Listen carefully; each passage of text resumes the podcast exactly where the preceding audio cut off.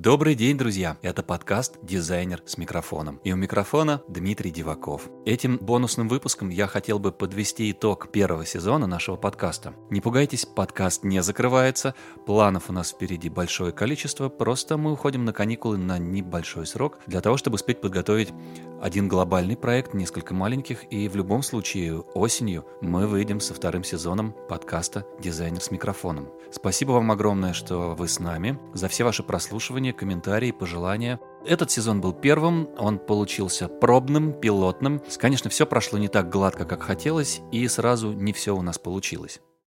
Но мы виделись через микрофон, через... Это же вырежут, да, я могу говорить. Может, ты его удалил? Я слышу хорошо, да, нормально. Вот, это вообще красота, это интересно. Англичан мы научили говорить «Маруша».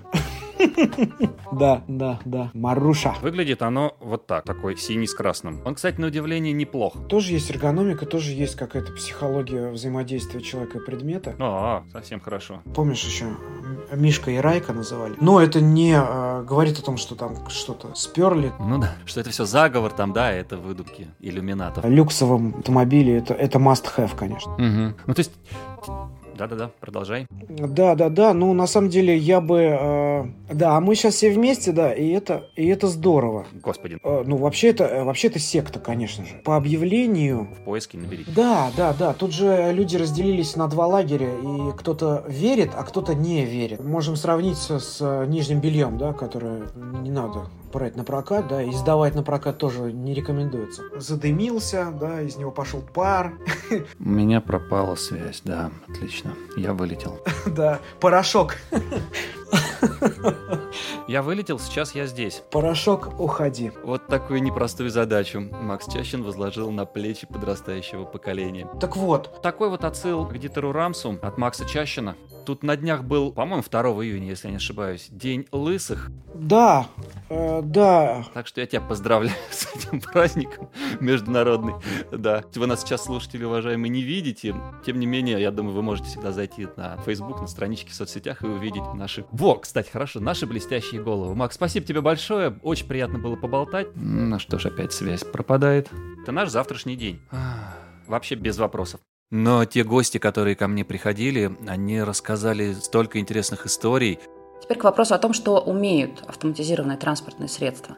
Я очень много пользовалась разными такими транспортными средствами. Один раз такая машина меня спасла. А, мне стало плохо за рулем, а, ну, просто давление, видимо, упало, ну, вот что-то такое. В общем, у меня поплыло сознание, скажем так. А, я была на МКАДе, и деться мне было совершенно некуда. Там такой участок э, длинный есть, где ну даже встать негде. Просто негде встать. И это тоже ночь, дождь. Ну, то есть даже, ну, встану я на обочину, ну, потеряю я там сознание. Дальше что? Слава богу, у машины э, был э, хороший адаптивный круиз-контроль. У этого автомобиля практически уже, говорят некоторые, третья степень автономности. То есть ну, машина хорошо умеет ездить сама. Я включила все системы, и, в общем-то, только ну, смотрела на дорогу, кое-как моргая. Машина сама держала полосу, сама держала дистанцию. И вот этот вот длинный участок МКАДа, она меня спокойно провезла, и я смогла уже в безопасном месте съехать с трассы и там, в светлом, да, и решить все свои проблемы. Вот тогда меня эта машина спасла, потому что я понимаю, что я сама в том состоянии, ну, просто бы не справилась с тем, чтобы держать дистанцию. Автомобиль это выполнил за меня, и я жива-здорова, все хорошо. То есть вот в таких ситуациях действительно автопилоты спасают, они нужны и важны. Да, благодаря этой революции в дизайнере теперь владение BMW э, перестало ассоциироваться с тем, что ты старик. А, а было такое? Ну, конечно, BMW были всегда самые консервативные. И у них было достаточно определенное качество, э, ну, производства, там, качество mm-hmm. управления, управления автомобилем и так далее. Но так, чтобы ты хотел быть э, модным, чтобы тебя все любили, понимали, Э, последнее, к чему ты обратишься, это BMW. Там можно было бы купить Mazda, что угодно, но не BMW. И Крис Бенгл сделал так, что он создал такой претендент, что BMW стала иметь э, модно в плане Интересно.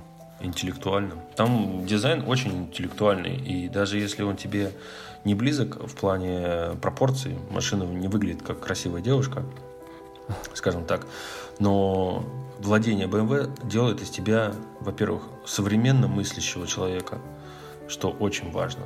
А, во-вторых, э, мыслящего человека. Это было очень здорово, где-то неожиданно, где-то поучительно, где-то познавательно. В любом случае, очень интересно. И будем продолжать и так же. Я постараюсь сделать это еще более интересным. И самое главное, что мы оставим все лучшее, что у нас получилось, и учтем все ошибки, которые мы совершили. Попробуем их исправить и сделать еще лучше, но оставить самую важную суть, оставить ядро нашего подкаста вот эти вот разговоры легкие по поводу промышленного дизайна, автомобильного дизайна, об автомобилях вообще и о мобильности будущего. Даю отмашку. Мне кажется, можно начинать. Раз, два, три. Запускай. Все, запустил.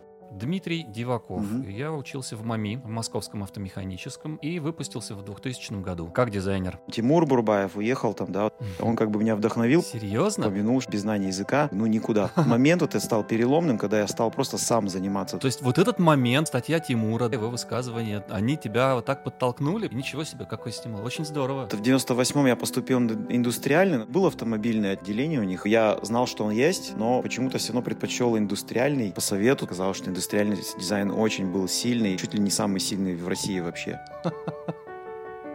И зачем тебе нужен русский бакалавриат, если ты уже в Англии магистр?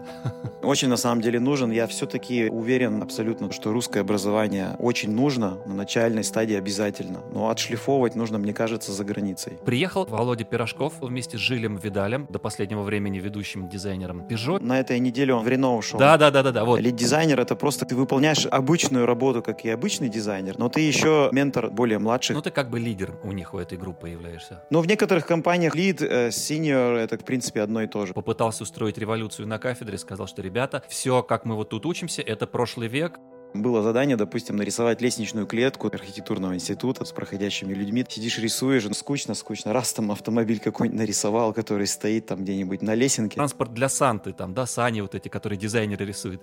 Я помню этот номер отлично, просто вот отлично. По-моему, с санями как раз на обложке. Да, да, да. Такая да. вот история. Так, я все-таки вернусь к началу, попробую рассказать, э, кто мы, что мы. Угу, давай.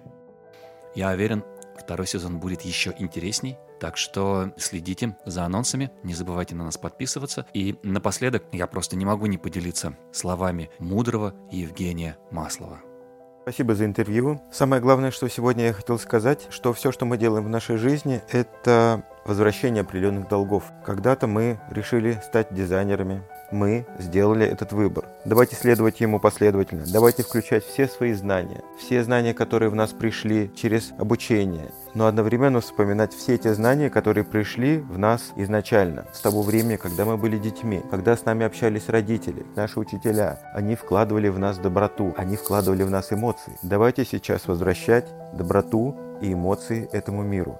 Это самое большое, что мы можем сделать, и это, несомненно, изменит нашу профессию и изменит результат всего, что вы делаете. Давайте помнить это каждую секунду своего творчества. Если мы будем ответственны в этом, то и наш результат будет уже удовлетворять не только нас, а и весь мир. И мы будем действительно создателями лучшего мира. Спасибо всем.